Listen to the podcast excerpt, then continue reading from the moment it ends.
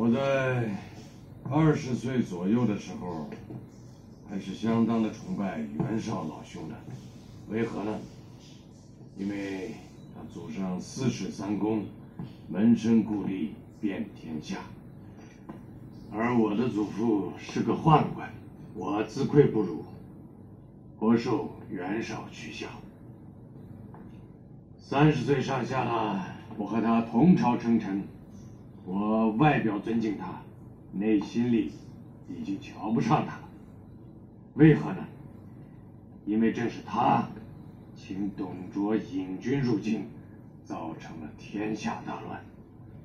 而我早就告诉过他，这样做只能引狼入室，必将自取其祸。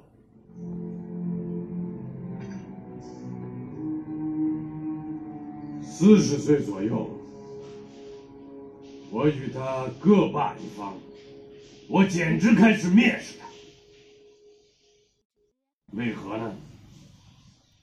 因为他身为人主，却心胸狭隘，气势浅薄，外宽内忌，刚愎多疑；身为统帅，却有谋而无断，色厉而胆薄，兵多。而指挥不一，将骄而政令不明。身为人父，却听任几个儿子拥兵自重，争夺世子大位，用心不用贤。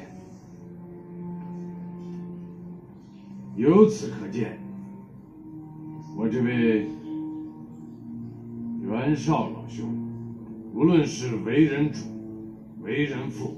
还是为统帅，都是外表庄严，内里平庸。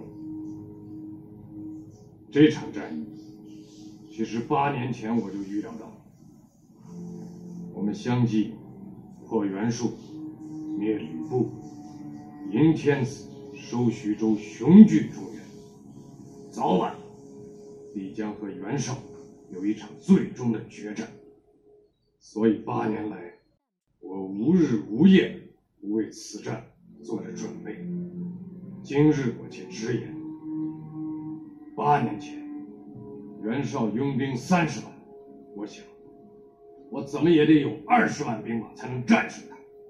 三年前，袁绍已经拥兵五十万，我想，我怎么也得有十万兵马才能战胜他。现如今。袁绍已经拥兵七十万了，天下州郡他一个人独占了四个，可谓声势滔天了吧？可是我现在想，如要战胜袁绍，我只要精兵七万即可。